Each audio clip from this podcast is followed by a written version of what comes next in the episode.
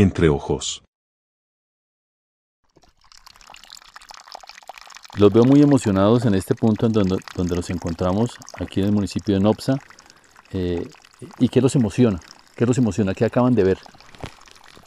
Bueno, es con el apoyo de Marta Nosa logramos eh, traer la primera siembra de agua que se hizo en el municipio y, es gratificante ver como nopsano, como habitante de mi municipio, que un sitio que históricamente eh, pues tenía, era reconocido por ser una fuente de agua, el chorrito, eh, y que posteriormente y gracias a la deforestación y a la mano del hombre se había secado prácticamente, otra vez está, eh, digamos, recuperando su, su, naturaleza, están surgiendo, veo el chorrito con una intensidad mayor.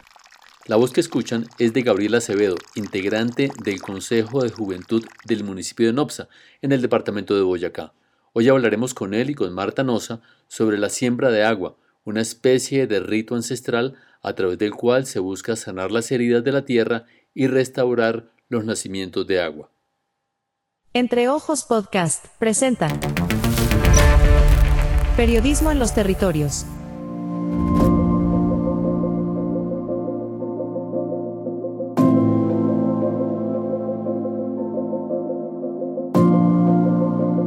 Bienvenidos a este nuevo episodio de nuestro podcast Periodismo en los Territorios.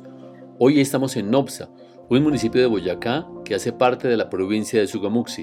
Su economía está soportada en gran medida por la actividad industrial representada en empresas cementeras y siderúrgicas, y la explotación de piedra caliza, y en menor proporción la producción de artesanías, la actividad agropecuaria y el comercio. Mi abuelo Gabriel, que tiene 93 años, me comentaba que en esta zona eh, no existía ni un solo eucalipto, ni tampoco pinos, solo existían arrayanes, dividives eh, y otras plantas nativas que ya hoy no están. Entonces queremos ser nosotros quienes con nuestro granito de arena em, volvamos las cosas a su estado natural en la medida de lo posible. Para eso pues recurrimos a estas técnicas eh, que aunque ancestrales y rústicas tienen su respaldo científico. Las técnicas a las que se refiere Gabriel son precisamente estas asociadas a la siembra de agua, que hace pocos días tuvo como escenario un paraje rural de este municipio de la provincia de Sugamuxi. Aquí Gabriel nos sigue contando sobre la ubicación y las características del sector. Estamos ubicados en, la, en el sector El Chorrito, que corresponde a las veredas de la Orqueta y el Cerezal. Eh, efectivamente, nuestro diagnóstico es que eh, de alguna manera se está haciendo deforestación ilegal y aun cuando tengan licenciamiento para, para tal fin, eh, no se están cumpliendo eh, los, digamos, los requisitos que se les exige para hacer la deforestación.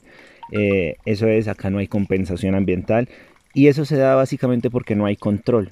No, no, no hay una autoridad que se tome la molestia de venir hasta este punto, aun cuando hay denuncias que son constantes, pero nadie viene a verificar que se tenga licencia para hacer la deforestación y que cuando se tenga licencia se, compense realmente al ambiente con la plantación de nuevas eh, especies nativas.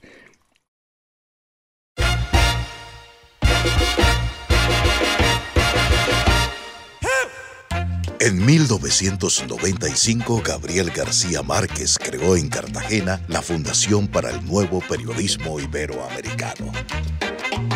Tras 25 años impulsando el periodismo independiente, ético, innovador y riguroso, ahora somos Fundación Gabo. Somos taller de periodismo. Formamos, inspiramos, incentivamos y conectamos a periodistas de toda Iberoamérica. Somos Premio Gabo. Premiamos el mejor periodismo en español y portugués. Somos Festival Gabo. Celebramos en Medellín el poder de las historias en la mayor fiesta del periodismo y la curiosidad. Somos Centro Gabo. A partir del legado de Gabo, promovemos proyectos de desarrollo social, cultural y educativo. Somos Fundación Gabo. Con camaradería y chéveridad desde el Caribe colombiano, promovemos un mejor periodismo, la creatividad y la memoria de nuestro fundador. Entre ojos.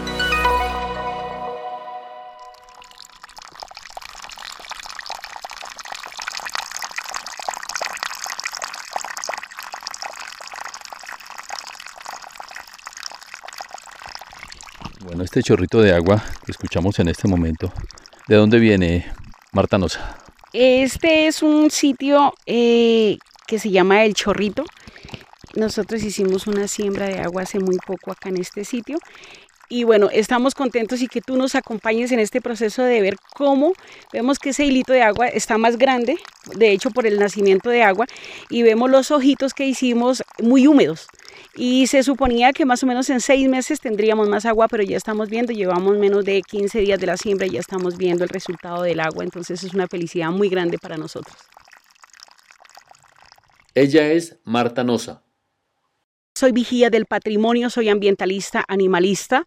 Eh, tengo un grupo de rescate de la cultura ancestral Chipchamuisca de Boyacá. Trabajo también con indígenas a nivel nacional y trabajamos el tema ambiental con nuestros páramos que tenemos en el territorio. Hay muchas maneras de sembrar agua. La más popular es a través de la siembra de plantas, de especies nativas como el frailejón, que ayuden a la retención de agua lluvia o de las gotas que acompañan el rocío mañanero. Aquí Marta Nosa nos cuenta sobre el origen de esta práctica. Es un tema muy lindo y es una herencia que tenemos de nuestros abuelos tibetanos, que fueron los que eh, empezaron con esta siembra de agua llega a Sudamérica, entra a Colombia, llega a mm, Antioquia, llega a una parte que se llama la Concordia y la coge un señor Antonio Hernández. Y este señor nos llama a los ambientalistas y nos enseña cómo es esa gran siembra de agua y la idea es multiplicarnos. Y aquí nos detalla la manera como se realiza. Pongan mucha atención.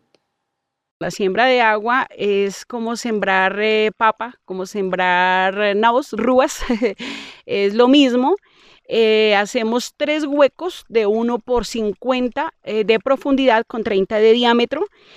En estos huecos, que son en forma piramidal, se colocan unos elementos como la sal marina, la gravilla de río y el azúcar moreno, o se puede también con panela orgánica se van colocando unas capas. Primero de, va de gravilla, después va de sal, otra capa de gravilla, llega el azúcar y otra de gravilla. Ya después de que hagamos esas, esas tres capas, volvemos a rellenar estos huecos con la misma tierra que se sacó, le plantamos eh, plantas nativas eh, encima, pues para que sea protegida, y si hay agua cerca del lugar, en seis meses ya tenemos una, un agua manantial, un agua cristalina, y si no hay agua, está muy lejos, es muy árida la tierra, la tendremos en un año, pero ya está científicamente comprobado y ya de hecho pues, lo hemos podido hacer en otros municipios, eh, como en Tota, Cuitiva y en Sogamoso. ¿Cómo recibe la comunidad este tipo de técnicas para el rescate de agua? Cuando nosotros decimos siembra agua, la gente quiere saberlo, quiere conocerlo y también quiere duplicarlo. Entonces es la idea y es eh, a lo que vinimos nosotros a, este planeta, al universo, ayudar eh, con nuestras fuentes hídricas y queremos multiplicarlo y que por todas las redes sociales que hemos estado hemos invitado a esta gran siembra de agua y ojalá que sea eh, a nivel nacional que podamos multiplicarlas con ayuda de ustedes. Marta Nosa nos habla también del apoyo espiritual brindado por las comunidades indígenas presentes en el territorio. Bueno, lo lindo que tenemos para activar estos sitios son nuestros abuelos indígenas, que ellos, eh, digamos, nos dejan un legado hermoso de cómo eh, nuestros aborígenes cuidaban el agua, cómo la ofrendaban, porque para ellos, antes de llegar Bochica, para ellos su gran diosa era la, madre Sí, la madre agua, eh, la ofrendaban y nos dejan este legado también. Podemos tener el acompañamiento de abuelos indígenas, como el abuelo Berito Covaría de, de los indígenas Uva, que nos ha acompañado casi todos estos procesos de reactivación espiritualmente a estos sitios, porque es muy importante para nosotros llegar a un territorio y, activarlos, activarlos con la energía de, los, de la gente del territorio y de nuestros abuelos que tienen el conocimiento ancestral.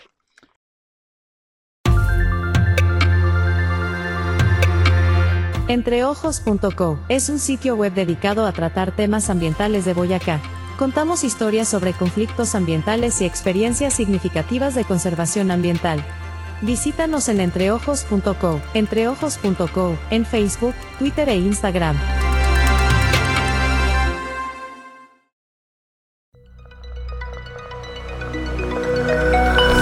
Entre ojos. ¿Qué esperar en las próximas semanas o meses?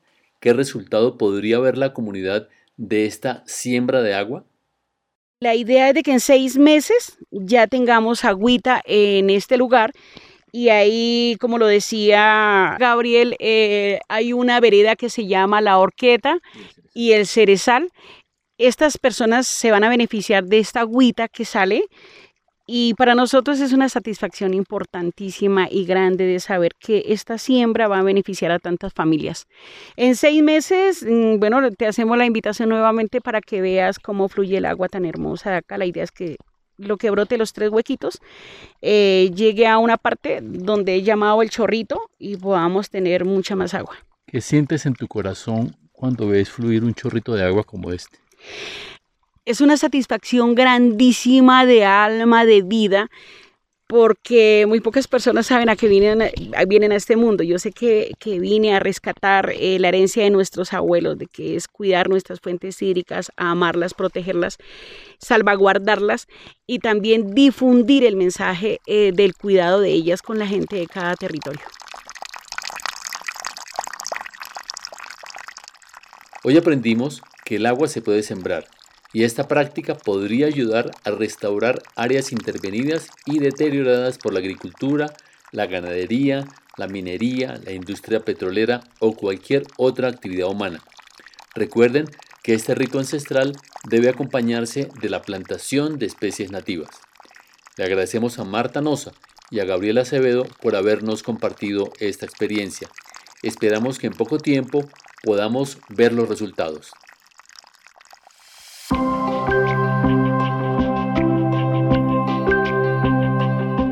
Gracias por escucharnos en este podcast de entreojos.co, Periodismo en los Territorios. Esta historia fue editada por Germán García Barrera y Carlos Andrés Ballesteros.